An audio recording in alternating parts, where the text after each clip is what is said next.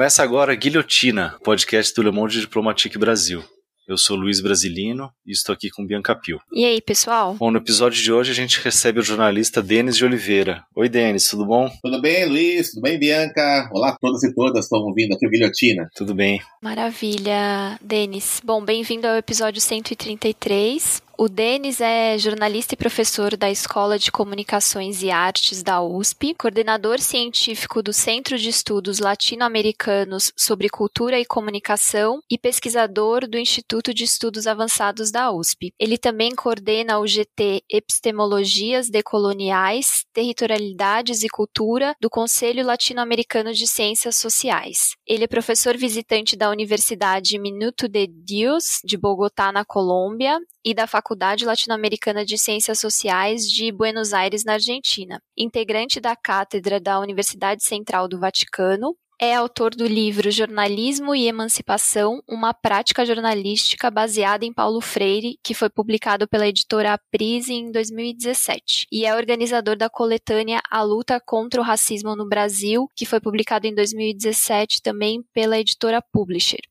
E o Denis está lançando agora o Racismo Estrutural, uma perspectiva histórico-crítica, pela editora Dandara. E a ideia central do livro é discutir o racismo para além dos comportamentos preconceituosos, e a obra tem como o objetivo de apresentar contribuições para a gente pensar um projeto político de ruptura com o capitalismo. Bom, Denis, é, partindo do nome do livro, qual é a importância da perspectiva histórico-crítica para entender o racismo estrutural? Bom, a importância porque fala-se muito atualmente né, de racismo estrutural, particularmente após né, a obra muito boa né, do Silvio Almeida, né, o que é racismo estrutural, que publicou acho que em 2017, 2018, né? E a partir daí então, e até por conta desse aumento da visibilidade das lutas aí contra o racismo, isso aumentou muito, de forma bastante significativa, após o trágico assassinato de George Floyd nos Estados Unidos. Né? Então a mídia começou a tratar muito disso. E de repente, uma percepção minha, né, o termo racismo estrutural, ele foi um tanto banalizado, muito longe do que o professor Silvio Almeida trouxe como conceito, né? E na verdade não é nem dele, né? Isso a Lara Gonzalez já apontava. O que ele faz é uma sistematização. Então, a proposta dessa obra que eu lancei, né, que é pensar o racismo cultural numa perspectiva histórico-crítica, é articular o fenômeno do racismo justamente com as condições sociohistóricas do Brasil. É, a formação social do Brasil, é, o Brasil enquanto nação que está na periferia do capitalismo, como se articula o racismo com a luta de classes, enfim, condições estruturais do capitalismo brasileiro que fazem que esse racismo se autorreproduza. Denis, aí entrando nessa perspectiva, né, histórico-crítica, né, como é que o processo de colonização foi determinante e é determinante até hoje para estabelecer as bases do racismo na sociedade atual? Eu trabalho com as seguintes vertentes, né? Primeiro, a discussão que o professor Clóvis Moura faz quando ele vai apontar que a abolição, primeiramente, né, que a economia do Brasil colonial, ela foi constituída a partir do modo de produção escravista. Então, toda a riqueza, toda a produção de, de riqueza, inclusive que era direcionada à metrópole, ela foi constituída a partir da mão de obra escravista. E é evidente que isso tem impactos também nas formas de sociabilidade no Brasil. E depois que essa abolição de 13 de maio de 1888, ela foi produto de um processo de uma abolição inconclusa. E por que inconclusa? Né? Porque ela não tocou as estruturas fundamentais do modo de produção escravista. Então, acabou o trabalho escravizado. Entretanto, as hierarquias sociais, raciais, os privilégios dos então senhores escravizados foram mantidos. E daí então, né, que a República, que foi promulgada no ano seguinte, ela foi a construção de um arranjo institucional que mantivesse intacto essas estruturas. E eu trabalho com a seguinte questão, né, o, o Estado que emerge a partir do final do século XIX, o Estado republicano, ele tem três elementos, né? É um Estado voltado para a manutenção da concentração de renda e patrimônio, é um Estado voltado a uma concepção restrita da cidadania e é um Estado que tem a violência como prática política sistemática. E isso, então, vai orientar toda a, história né, é, da República Brasileira. E o que o racismo tem que ver com isso? Né? O racismo vai ser ideologia que vai sustentar aqueles que têm ou não têm patrimônio, aqueles que são ou não cidadãos e aqueles que são autores e vítimas da violência.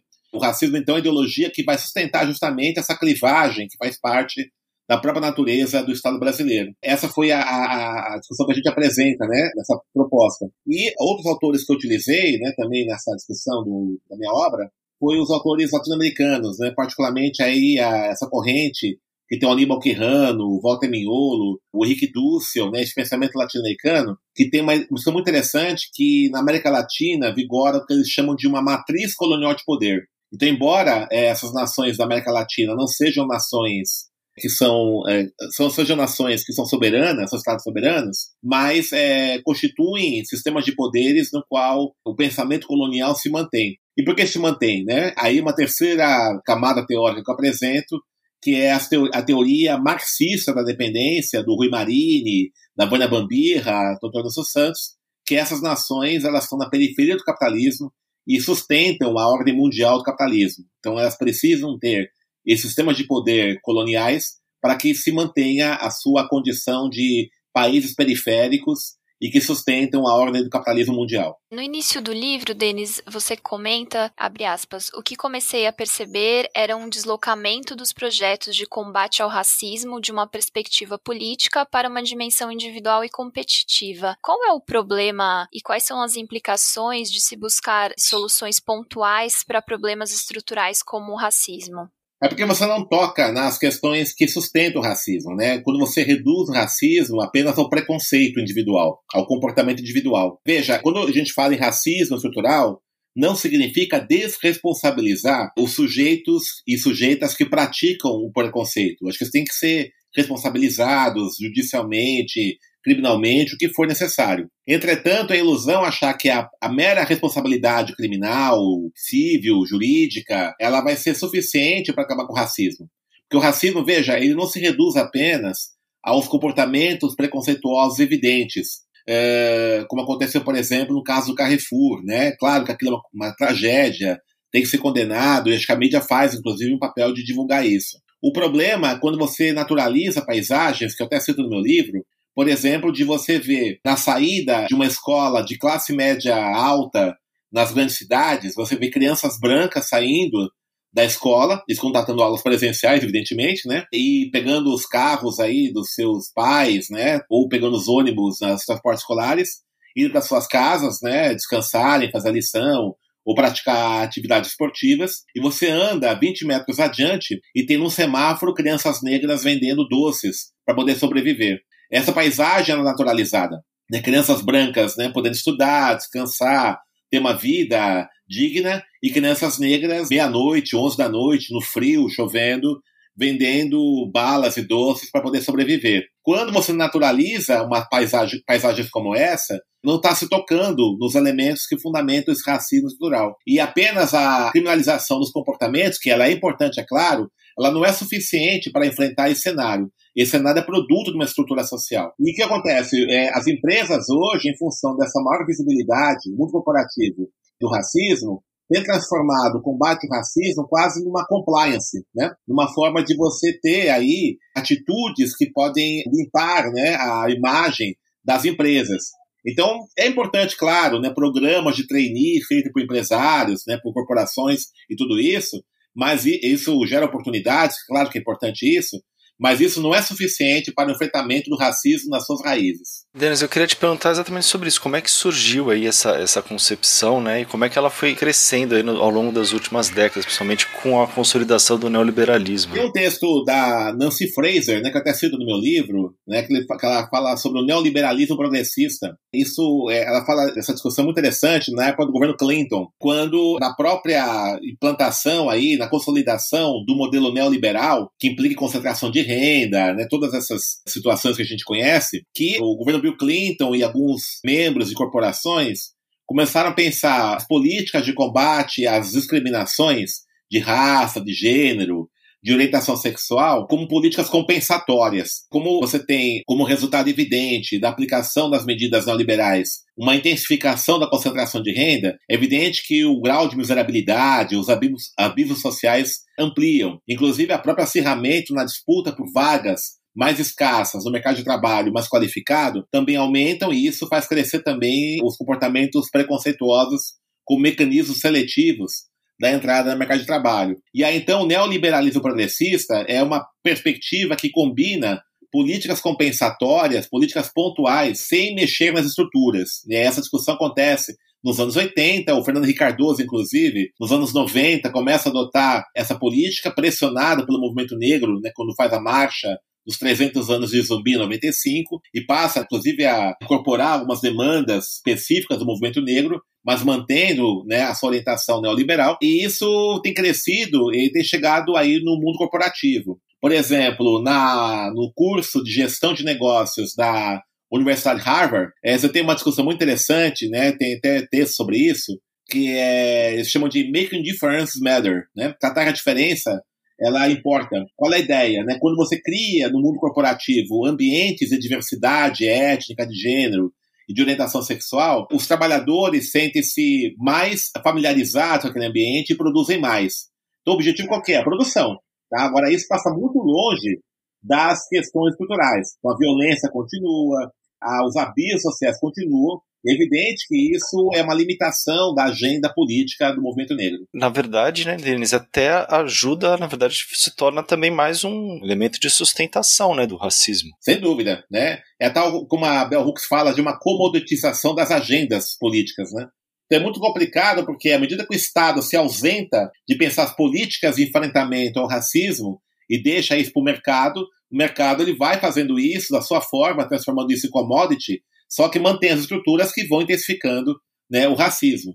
Então é muito interessante de observar, por exemplo, que no mesmo tempo, no mesmo período, nós tivemos aí um avanço importantíssimo nas agendas de ações afirmativas, né, nas normas de combate ao racismo, é, aí no, no Brasil, né, praticamente os governos aí no ciclo dos governos Lula, Dilma, nos governos petistas, né, só que também intensificou o genocídio da população negra nas periferias, né, porque se manteve intacto esse aparato repressivo de segurança pública, né, militarizado nas periferias. Então, ao mesmo tempo que você teve mais negros e negras na universidade, teve também mais negros e negras sendo mortos pela polícia. Então, essa contradição que é interessante, importante, nós refletimos. E teve também um aumento do encarceramento, né? Sem dúvida, também, bem lembrado. Um período de construção de muitos presídios, enfim. Bom, Denis, nas últimas décadas, justamente o que você está falando, né? Teve um, um, processo, por um lado, né, dos movimentos feminista, negra, LGBT acumularam algumas vitórias, mas a classe trabalhadora acabou enfrentando algumas derrotas, né? Como a retirada de direitos trabalhistas e a precarização dos serviços públicos. Por que, que você acha que isso acontece ou você acha que não tem essa divisão entre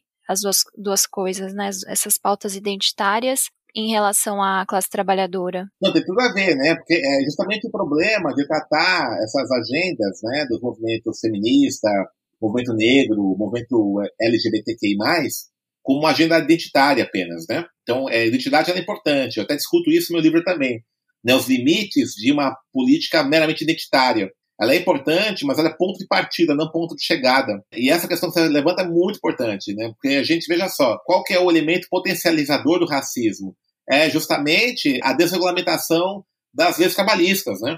Então, quando você tem aí é, meninos e meninas negras, né, trabalhando como motoboys, cicloboys, né, em condições precaríssimas, isso limita é, absurdamente as suas oportunidades, né, qualquer tipo de possibilidade de equidade social. Então, por mais que você avance nas normas, por exemplo, de combate ao racismo, criminalização do racismo, de reconhecimento, que é tudo isso importante, mas você tem aí toda uma estrutura social que vai negando as oportunidades para a grande maioria da população negra. E aí aquele cenário que eu falei, né, das crianças negras vendendo doce no semáforo e crianças brancas saindo alegremente das suas escolas particulares, ela acaba se mantendo. Uhum. Denis, é aí dentro desse cenário de avanço do neoliberalismo, o Brasil viveu uma situação particular no mundo que foi acompanhar esse processo né, de precarização dos serviços públicos, de retirada de direitos trabalhistas, ao mesmo tempo em que vinha acabava de aprovar uma nova constituição, né, que fazia que justamente o contrário, né, ampliando os direitos da população. Qual que é o resultado aí desse choque de tendências? A Constituição de 88, né, ela foi resultado dessa transição de acordos, né, do regime militar para a democracia. Então, ela teve avanços muito importantes aí no campo democrático, entretanto, algumas questões não foram tratadas. Por exemplo, manteve-se ainda uma certa tutela militar, né? Isso é o tal artigo 142 da Constituição, que é toda hora evocado aí pelos golpistas né, do regime, né? Isso por conta desse acordo, né? Então, o que aconteceu? Você manteve um enclave autoritário, tá? Que ele fica, né? Em alguns momentos ele fica contido, em alguns momentos ele vem à tona como quase uma reserva de forças para que caso, né, o regime democrático coloque em risco certos privilégios do grande capital, ele seja evocado. Veja, o que, o que ocorre, né? Eu, eu o, o, Marx, né, no 18 Brumário, fala, adoro esse livro do Marx, né? Ele fala para a burguesia, a democracia é relativa. Ela interessa até o momento que a democracia possibilita a reprodução do capital. Se em determinados momentos, em determinadas conjunturas, né, o regime democrático não possibilite que a burguesia, como classe, né, e as suas contradições internas, exerça a sua dominação e, mais ainda, coloque em risco, inclusive, a sua hegemonia, ela não tem nenhum escrúpulo em lançar mão de regimes autoritários. E o Brasil sabe muito bem disso, né? Pegar a história da República Brasileira, ela é permeada constantemente por golpes. A democracia é sempre incipiente no Brasil, até por conta dessa própria natureza do Estado republicano que é constituído no século, final do século XIX, com essas vertentes que eu falei, por conta dessa abolição inacabada, por conta desse processo aí do escravismo no Brasil. Então, o que acontece, né? É, nós estamos aí 33 anos após a promulgação da Constituição de 88 e a gente convive com essa situação, né? De cada 21 minutos é um jovem negro e negra é morto nas periferias. A gente convive uma situação que as periferias no Brasil, ocupada por pessoas negras e mulheres, né? Uma parte delas, as periferias do Brasil, elas vivem um regime muito próximo ao regime autoritário. Por exemplo, nas periferias você tem invasões de domicílio sem mandados de busca, né, o que é uma coisa totalmente ilegal. Nas periferias você tem prisões ilegais, né? Não são prisões que com mandado judicial ou de delito. Então detém, a polícia detém só para averiguação, isso é também ilegal. As periferias vivem com execuções extrajudiciais. Em alguns casos, há periferias que vivem até com toques de recolher. Isso é típico do regime autoritário. Então, a democracia para a periferia, em vários momentos, ela é meramente procedimental. Vai lá para votar e pronto. Mas os seus direitos civis, humanos, sociais, são constantemente colocados. Eu digo assim que a única política de Estado que nós consolidamos nos últimos tempos dessa democracia foi a política do ajuste fiscal. Parece né, que essa ideia de ajuste fiscal, o compromisso né, com os especuladores financeiros é algo não se toca. Tudo, primeiro se garante isso. E todo o restante apenas é possível desde que se garanta esse ajuste fiscal. Então, por exemplo, discute-se que não é possível cumprir todos os direitos sociais da Constituinte que não há recurso para isso, mas há recurso para pagar os juros da dívida pública. Discute, por exemplo, que não há recursos para garantir o auxílio emergencial nesses tempos de pandemia, mas há recursos para pagar os juros da dívida pública. Então, que política de Estado nós temos? Em todos os governos, né? É garantir os interesses do capital rentista. Voltando a essa questão que você estava falando da, da ditadura, tem um trecho do livro que você relembra, né? Que uma das pautas do movimento negro unificado justamente era considerar todos os presos presos políticos, né? Porque a maioria das pessoas presas eram justamente pessoas negras, enfim, mas isso acabou não emplacando, né? É, porque infelizmente essa discussão aí do aparato repressivo, ela muitas vezes é limitada muito, né, como algo que fica pontual em regimes abertamente autoritários. Né? E eu quero, e quando o movimento negro unificado ele faz essa reflexão no final dos anos 70, e é muito interessante, né, quando surge o MNU em 1978, ele traz a cena política, aquela cena política de redemocratização, de luta contra é, o regime militar, ele traz a cena política e sujeitos, né, sujeitos negros e negras, que sempre são excluídos da esfera pública. E ao trazer, traz exatamente isso. É aquele aparato repressivo que foi fortalecido para combater os oponentes ao regime, ele se manteve intacto e essa tecnologia de repressão hoje é utilizada contra as periferias. O que contra as periferias? Ora, à medida que você adota uma política neoliberal de intensificação da concentração de renda, o novo inimigo interno é quem são? O novo inimigo interno são os sujeitos que estão sendo excluídos, que são potencialmente pessoas que podem se rebelar com essa condição. Por isso, elas têm que ser contidas. A manutenção dessa estrutura de violência institucional ela é estratégica para que se mantenha o modelo neoliberal. E por isso que o racismo ele acaba tendo um papel fundamental ao justificar, a legitimar essas ações. E Denis, quais são as consequências para a população negra da esquerda subalternizar a questão racial, na sua opinião? Eu acho que há uma dupla consequência. Primeiramente, né, o movimento negro, em boa parte, é em função dessa pequena ainda discussão estrutural, ele pode ser né, cooptado, e acontece em algumas situações, por esse discurso meramente comportamental, de pensar o racismo apenas na perspectiva do comportamento. Porque, de fato, quando você vai é, deparar com o racismo, né, a primeira percepção é essa, que é um comportamento disfuncional. Até porque ainda no Brasil ainda existe uma certa tendência a pensar o Brasil como um país da democracia racial, um país tolerante. Portanto, pessoas que têm comportamento que sejam abertamente preconceituosos aparecem à primeira vista como disfuncionais. Quando, na verdade, a gente quer mostrar que não é funcional, é lógico, não é disfuncional. É essa a lógica do Brasil. O Brasil não é um país pacífico. O Brasil não é um país tolerante. É um país violento, é um país racista, é um país intolerante, é um país machista, é um país LGBTcofóbico. Né? É isso que é o Brasil. Né? Tipo, os dados mostram isso, é isso que está no DNA da saúde brasileira. Né? Então, essa é a primeira questão e essa discussão não aparece.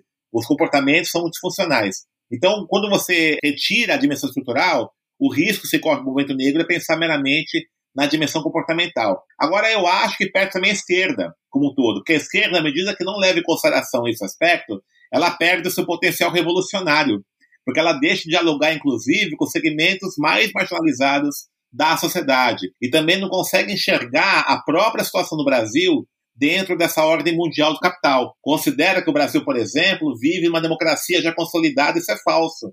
É, o fato de acontecer o golpe em 2016, claro, decorrendo uma série de fatores, mas em boa parte de uma certa crença né, ingênua de setores da esquerda de que estava resolvido, as instituições estão garantidas, estão consolidadas. E não estão. Estão, mas estão no seguinte sentido: são instituições cuja lógica é racista, ela é preconceituosa.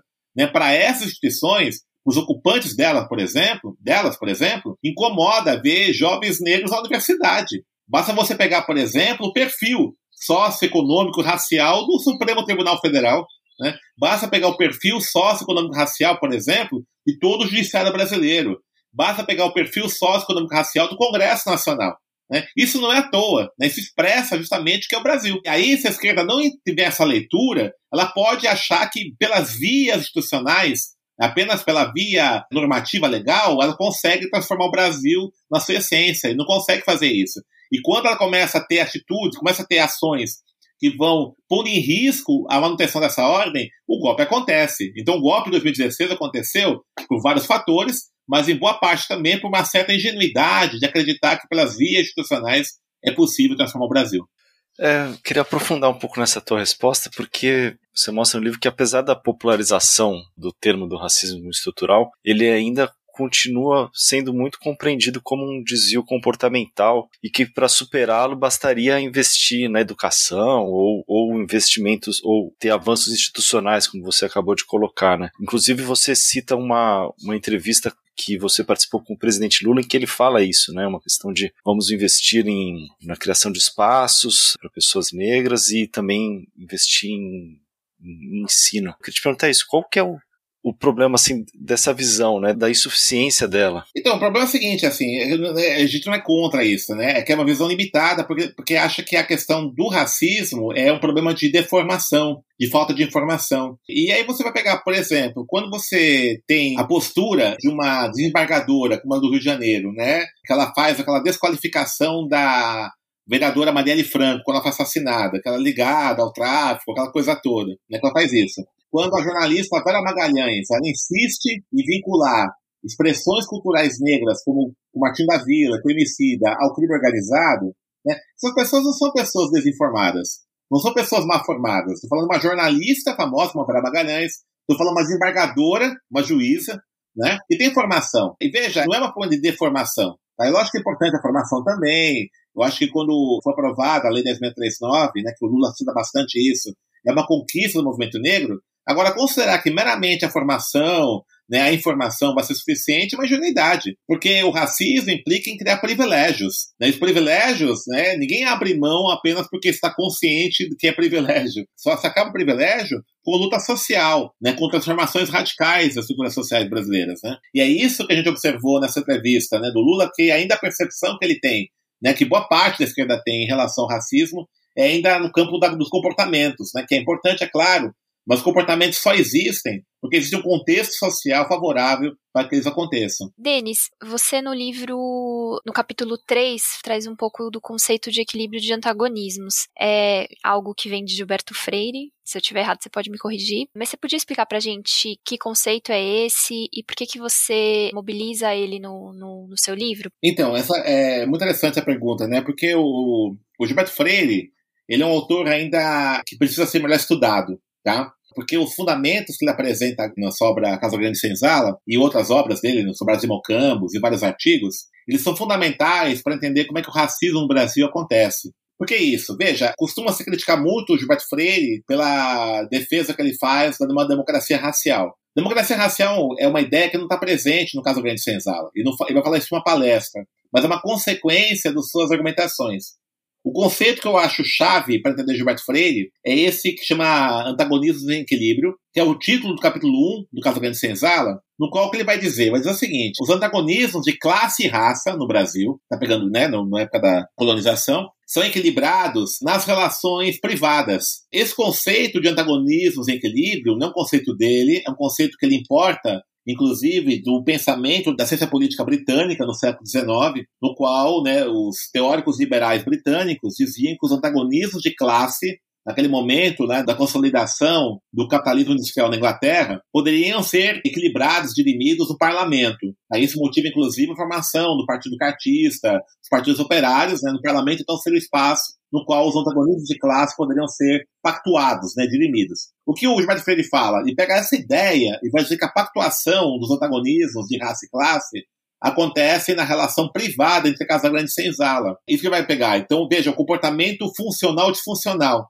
É interessante, né? Então, o comportamento tolerante, que segundo ele vem já do branco português, pela experiência que ele teria já em outra experiência de colonização, ela seria um atenuante nesse antagonismo de classe e raça. Uma coisa interessante, assim, né, que eu costumo dar como exemplo. Quando houve a mobilização das trabalhadoras domésticas pela extensão dos direitos da CLT para a sua categoria, isso aconteceu recente no parlamento, né, foi bem depois da Constituição de 88, a argumentação de patrões e patroas dessas domésticas foi o seguinte, não, ela não é uma trabalhadora, ela é uma amiga, ela é da família. Quando você fala amiga da família, eu estou trazendo essa relação de trabalho da doméstica para o campo privado. E se, esse é campo privado, ele não é permeável, ele não é passível de ser regulado pela norma pública, pela esfera pública, pelo debate público. Quando eu falo trabalho, é uma trabalhadora, tem uma relação de trabalho ali, isso sim é regulado pelas instituições públicas. Essa questão é muito interessante de observar. Né? Como é que você vai despolitizando essas relações raciais. E isso é interessante, que a gente vai pegar o seguinte: toda vez que uma pessoa é acusada de cometer um ato preconceituoso, racista, o que ela fala? Não, eu não sou racista, eu tenho amigos negros também. Como se ter amigos negros, amigas negras, fosse um salvo-conduto para que ela pudesse ter um comportamento preconceituoso com outra pessoa. Mas isso, essa armadilha, só acontece porque nós estamos pensando o racismo apenas na dimensão comportamental. Né? Então tem pessoas boas, pessoas más. A questão não é essa. A gente tem que sair dessa, dessa discussão moral e comportamental. Não pode ficar preso nessa armadilha, porque aí dificulta, de fato, nós pensarmos políticas de combate ao racismo. E aí, então, né, o Gilberto Freire é o grande responsável por isso. Quando ele vai colocar toda essa discussão da relação racial né, nessa perspectiva privada. Esse é o grande problema do Gilberto Freire. Tá muito mais democracia racial. Tá? O problema dele é exatamente esse. Ele vai discutir a questão do racismo, do preconceito racial, na relação comportamental, na relação a uma tolerância pessoal.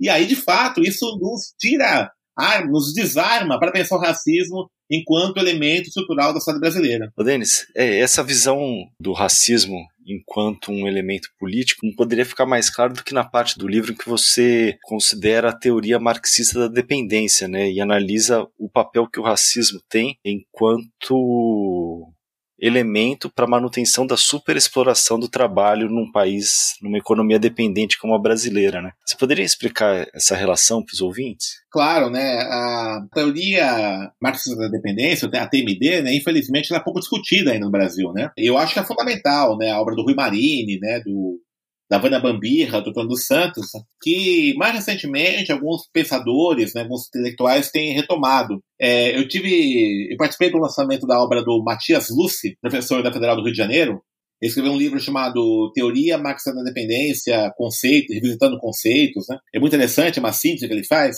E ele vai pegando o seguinte, o que é dependência, né? Até o Rio Marino, quando escreve essa obra, ele está polemizando com a CEPAL, com o Fernando Cardoso, né? Todo esse pessoal aí. A dependência não se dá apenas no desequilíbrio da balança comercial, né? Os países dependentes vendem produtos com baixo valor agregado e importam produtos industrializados. Isso é apenas um dos aspectos. O aspecto central é que a burguesia dos países dependentes, as classes dominantes dos países dependentes, repartem a mais-valia extraída é, nas suas localidades de exploração com a burguesia transnacional. Nesse sentido, para manter, então, né, para possibilitar essa repartição de, de mais-valias, ela tem que criar nos seus ambientes né, de exploração dos países dependentes, é o que ele chama de uma super exploração do trabalho. O que, que é isso? É você pagar valores do trabalho inferiores ao mínimo necessário para a sua reprodução. O Marx fala isso, né? O Marx fala que o que é o valor do trabalho? O valor do trabalho é dado justamente pelo quanto mínimo necessário para a reprodução daquela força de trabalho, ou seja, poder comer, morar, né, para poder ser, e voltar no dia seguinte e novamente ser explorado. Então, o que ele pega? A condição de trabalho no Brasil é uma condição de aviltamento da força de trabalho, né, de aviltamento, né, seja pela extensão da jornada de trabalho, seja pelo valor né, pago pelo trabalho que é inferior ao mínimo necessário pela sua sobrevivência, enfim, né, vários fatores. E aí o que é interessante nessa discussão né, que a TMD coloca?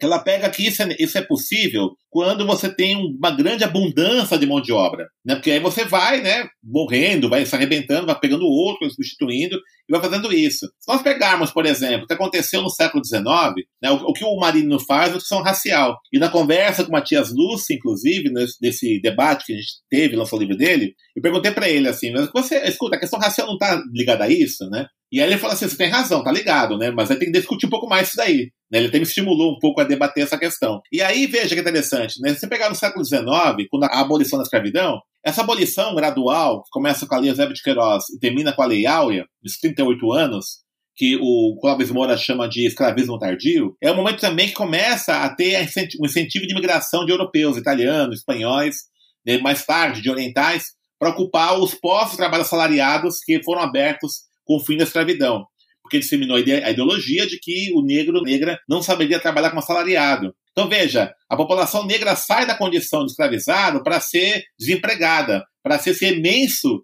exército de reserva de mão de obra. E aí então isso garante essa abundância de mão de obra que vai possibilitar esse aviltamento das condições de trabalho. Então aí veja que interessante, mas esse processo todo acabou rebaixando na média o valor da força de trabalho. Então, os próprios imigrantes, inclusive, foram também impactados com isso. E aí, por isso que é, é interessante essa discussão, que mostra que o debate sobre racismo é um debate importante para o movimento negro, para a população negra, mas é importante para toda a esquerda, porque é o racismo que, inclusive, possibilita essa condição singular da classe trabalhadora brasileira está nas condições de aviltamento. Você tem um salário mínimo, por exemplo, que você quer paga a cesta básica. Né? Você tem aí né, uma constante retirada de direitos.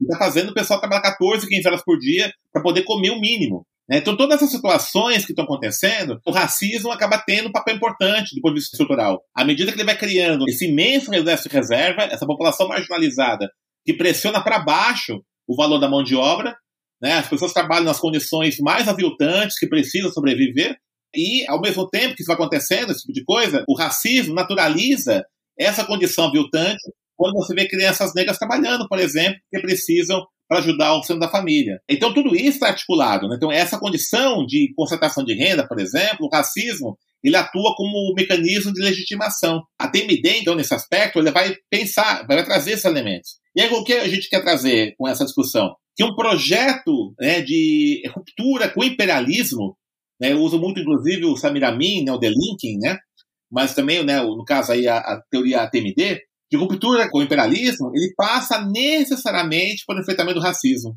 Essa é a grande questão. Vejam vocês né, que na América Latina, as nações que tiveram projetos de ruptura do imperialismo, pegar a Venezuela e a Bolívia, pegar o Chaves e o Morales, como a narrativa imperialista, ela teve, ela utilizou o argumento racista para desqualificar as suas lideranças. Né? Então, o Evo Morales foi vítima de racismo. Né? Como esse indígena aí é presidente da Bolívia? Você vai pegar o Hugo Chávez, que é um cafuso, né? Ele, né? ele é mestiço de negro indígena, a mesma coisa. A narrativa da imprensa hegemônica venezuelana imperialista constantemente usava né, a narrativa racista para desqualificar Hugo Chávez. Isso não é à toa. E o Lula é a mesma coisa.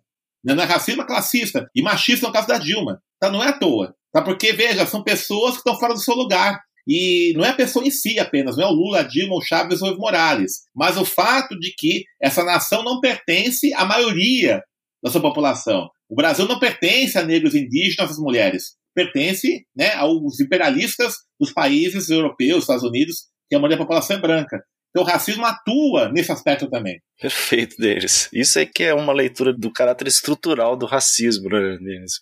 Pô, eu gostei muito. Eu ia te perguntar exatamente isso, sobre se o, a luta antirracista adquire uma dimensão anti-imperialista mas você já meio que respondeu. Então, eu queria meio que só fazer um comentário. Significa então que um quilombo aqui no, no Brasil atrapalha a estabilidade política na Europa, né? Desde daquela época até hoje, né? Exatamente. Exatamente, atrapalha tudo, né? Mas veja que interessante, né? Quando o Brasil descobriu o pré-sal, a lei aprovada dizia, ainda no governo Dilma, né, que 75% dos royalties iam para a educação. Então, você imagina só os recursos para a educação do pré-sal do petróleo, como é que significaria um avanço significativo no Brasil? Né? Isso implicaria mais vagas nas escolas, né? melhoria nas condições de educação, e isso seria apropriado para a população negra, indígena, a população trabalhadora no Brasil. Então, o Brasil poderia sair de uma situação muito superior. Quando isso acontece, é um golpe em 2016. Né? É um golpe. Porque isso não, quer, não, é, não é aceito pelo imperialismo. Tá? A grande dificuldade que a esquerda tem em pensar é que, veja, o racismo ele é um elemento estrutural de sustentação do imperialismo. Eu até dou, acho que dou um exemplo no meu livro, inclusive, quando você pensa, por exemplo, essa forma de organização do capital hoje, né, eu sempre dou o exemplo do celular. Né, o celular, né, ele tem entre seus componentes as telas de cristal líquido, de LCD, que a produção né, dessas telas, elas passam, por exemplo, por centros de desenvolvimento tecnológico sofisticadíssimos, com mão de obra muito qualificada, que ficam nos países centrais, mas a matéria-prima que é necessária para a produção das telas de LCD é um mineral chamado coltão ou tantalho, cujas jazidas estão na República do Congo e são extraídas com mão de obra de crianças escravizadas. Então é necessário manter né, essa opressão sobre os países africanos, Maria Negra, para que essas matérias-primas sejam extraídas nessa condição aviltante, crianças negras escravizadas, para que então as grandes, as gigantes aí multinacionais que produzem celulares possam então ter uma produção e ter uma mais-valia absurda aí na produção de celulares. Então é claro, né? Pode até ser, pode ser, até ser que a Samsung, a Apple, né, a LG façam programa de trainees para negros nos países. Mas isso não exclui que elas fazem parte de um circuito produtivo que é sustentado pelo racismo. Perfeito, Denis. Bom, no capítulo 5, que é Dilemas teóricos e práticos para o movimento negro brasileiro na atual conjuntura, você comenta que os avanços obtidos pelo movimento negro como as ações afirmativas também podem representar uma armadilha. Você pode explicar para a gente por quê e também apontar como evitar essas armadilhas?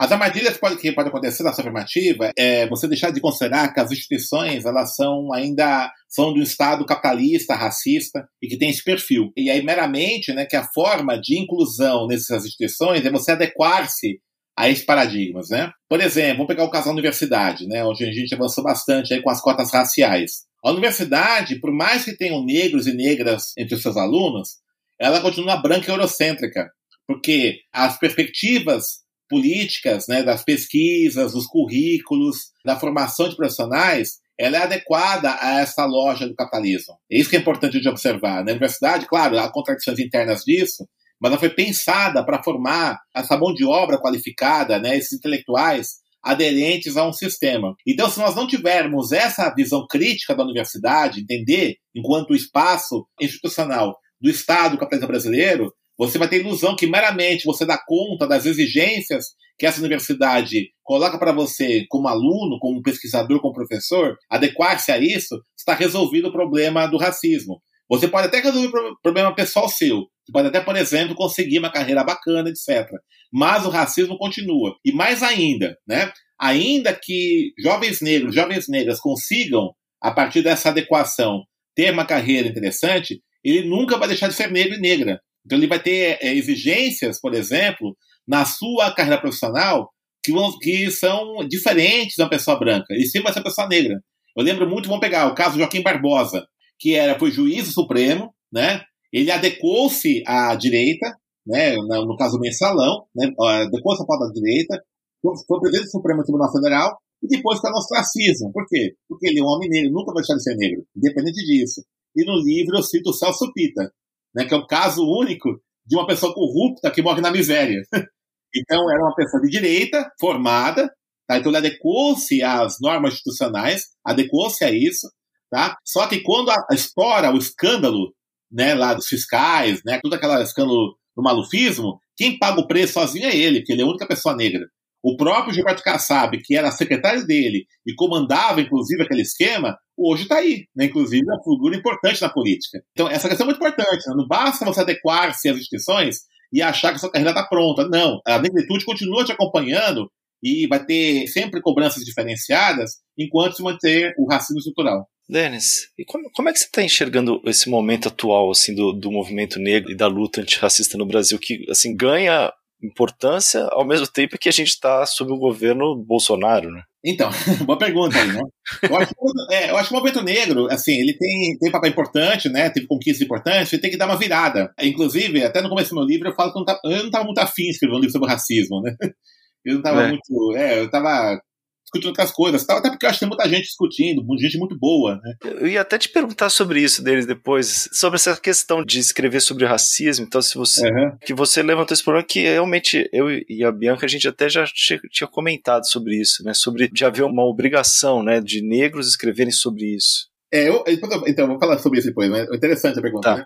Mas assim, o Oito Negro, ele tem essa. ele tem um papel importante aí, né, a partir da democratização, 88, né, quando tá da abolição, conquistou lá a criminalização do racismo, a Lei K.O., avançou para ação afirmativa a partir de 95, 2003, né, também teve avanços aí no governo Lula, muito importantes, né? Mas qual é o problema, assim? Veja, são ações importantes, mas ficaram presos ainda nessa dimensão institucional. Então, nós de fato, nós conseguimos conquistar marcos normativos o problema que falta para o movimento negro, na minha opinião, é uma discussão sobre o Estado, né? Sobre o Estado brasileiro. Esse debate, não só o movimento negro, né? Muito social no modo geral, acho que a própria esquerda no modo geral. Eu acho que a, as vitórias eleitorais são importantes da esquerda, né? Em certo momento, mas criou a ilusão que nós o Estado. Por isso que Estado não é só a governança, né? Estado são instituições, inclusive, em que você não tem controle eleitoral. Estado, por exemplo, é as forças policiais, é Estado, não tem controle social sobre isso. Estado é o judiciário, não tem controle sobre isso. Estado são os meios de comunicação de massa hegemônicos, né? Não há controle sobre isso, né? são privados. Então, o Estado, nessa dimensão que o Gramsci coloca, na sociedade civil, sociedade, sociedade política, ele é algo muito mais amplo. Ele é voltado para a construção de uma sociabilidade adequada a uma reprodução do capital. Então, esse debate eu acho que ainda é muito, muito tem que ser realizado no movimento negro, é pequeno. Como teve essa demanda com as vitórias eleitorais da esquerda, de formalização de políticas públicas, né, o movimento negro se debruçou muito em cima disso. E aí, eu acho que há, muita, em alguns momentos, uma certa frustração. Né? Para a gente conseguir, mas deu tudo errado. Teve o golpe, teve agora o Bolsonaro. E agora? O que aconteceu? Né?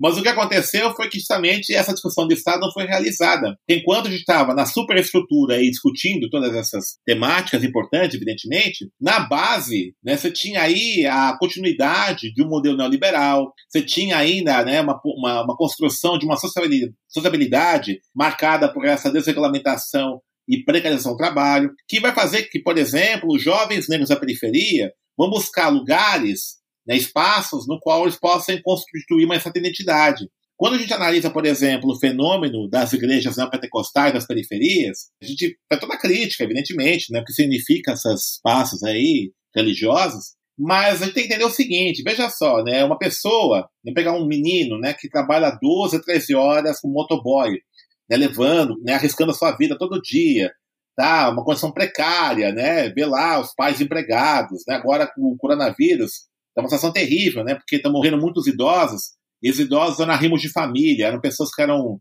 aposentados, BPC, e aí não transferem né, o benefício. E aí tem adolescente, 15, 16 anos, que de repente se viram como os novos arrimos de família. Olha que loucura. Né? Tem irmãozinho de 4, 5 anos, ele está responsável pela família, já que os pais morreram. Daí a situação, coisa gravíssimo isso. Né? Então, aí veja, qual o lugar que ele vai ter de conforto, de acolhimento? É a igreja pentecostal. Tá, ele vai para lá no sentido de criar uma rede de apoio. Né? Então, entender um pouco isso. Né? Não é apenas uma alienação do povo, não é apenas né, uma, uma ação que o povo foi para a direita. Eu acho que é uma coisa muito, uma coisa muito apressada nisso. Há uma mudança na sociabilidade nas periferias, da população brasileira, que tem que ser acompanhada. E acho que o movimento negro, como discute né, justamente uma população que está nas periferias, tem um papel fundamental, importantíssimo, né, ao fazer essa conexão. Quando ele foi, de fato, pensar só nas políticas normativas, né, eu acho que abandonou-se um pouco é, a situação. E isso que levou a essas derrotas. A própria Michelle Alexander, pensadora norte-americana, ela fala uma coisa interessante assim nos Estados Unidos, né? Como é que a ação afirmativa ela encantou muito o movimento negro americano e esqueceu-se discutir a, a situação das periferias, né? Então, ação afirmativa avançou, só que também avançou em encarceramento em massa nos Estados Unidos. Então ela fala hoje, né? O problema dos Estados Unidos hoje é o encarceramento em massa. Né? O encarceramento em massa, só tá preso. Toda a família tem uma pessoa presa. Né? Um negócio impressionante lá, né? Tá falando isso. E aí muito negro meio perdeu um pouco essa conexão e não conseguiu criar uma resistência. Agora tá criando, né? Com Black Lives Matter, né? Mas isso ela fala um pouco, né? Que foi uma, foi uma lacuna deixada. Então, acho que é esse o dilema do movimento negro, né? Pensar de fato o racismo na dimensão estrutural entender o Estado nessa dimensão.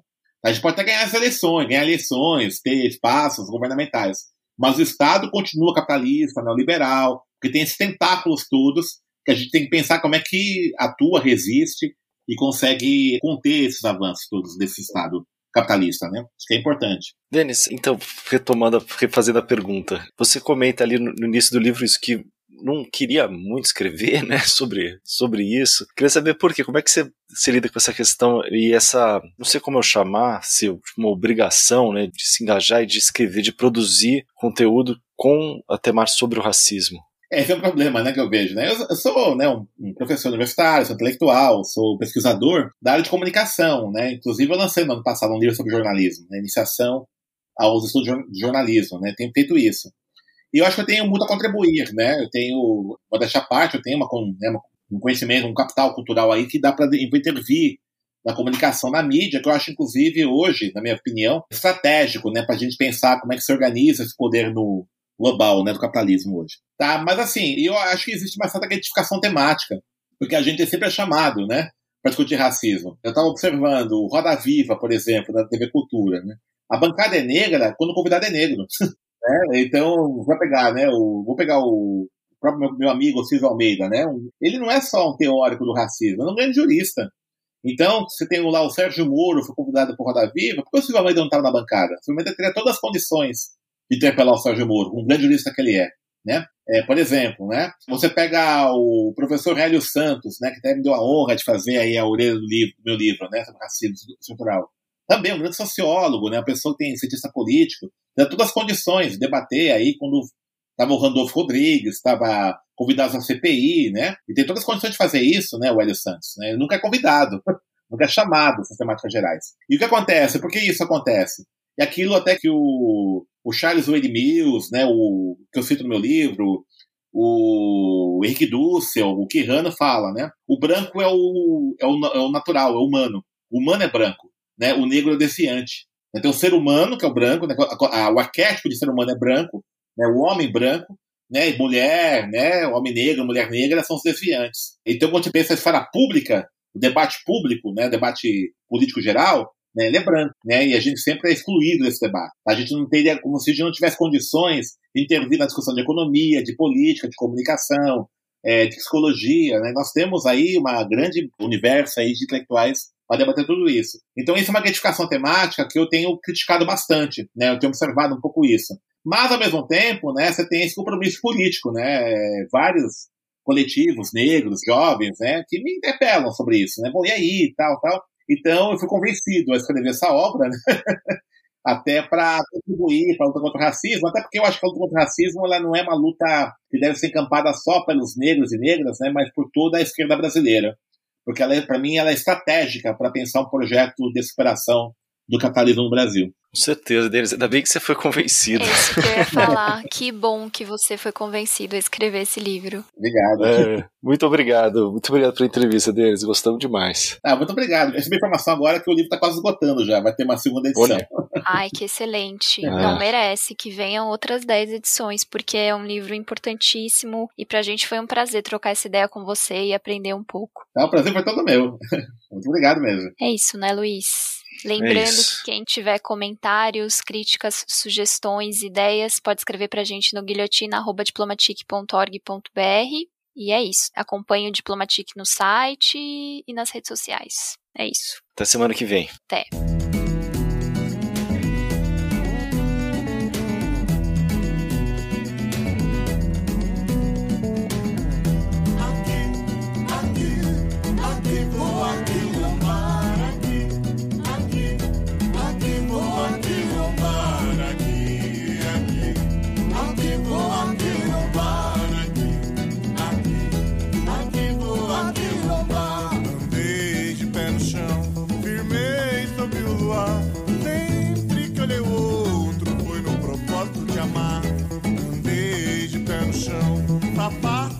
de atacar. E o couro da minha sola faz eu pisar em qualquer lugar.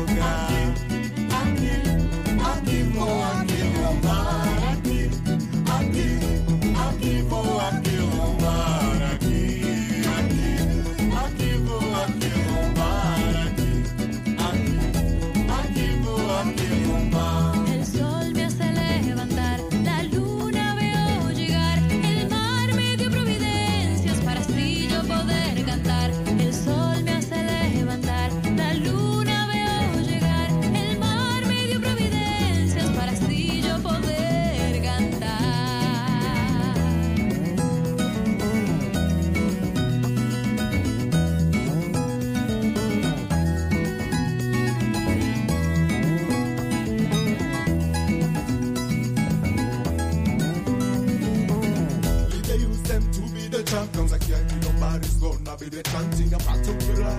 Me not go lie. Rastafari man a roots and culture. Me respect the youth, me respect the elders. Honor your mother, you go live longer. Me respect the youth, me respect the elders. Honor your father, you go live longer. Aki, Aki, Aki, oh Aki.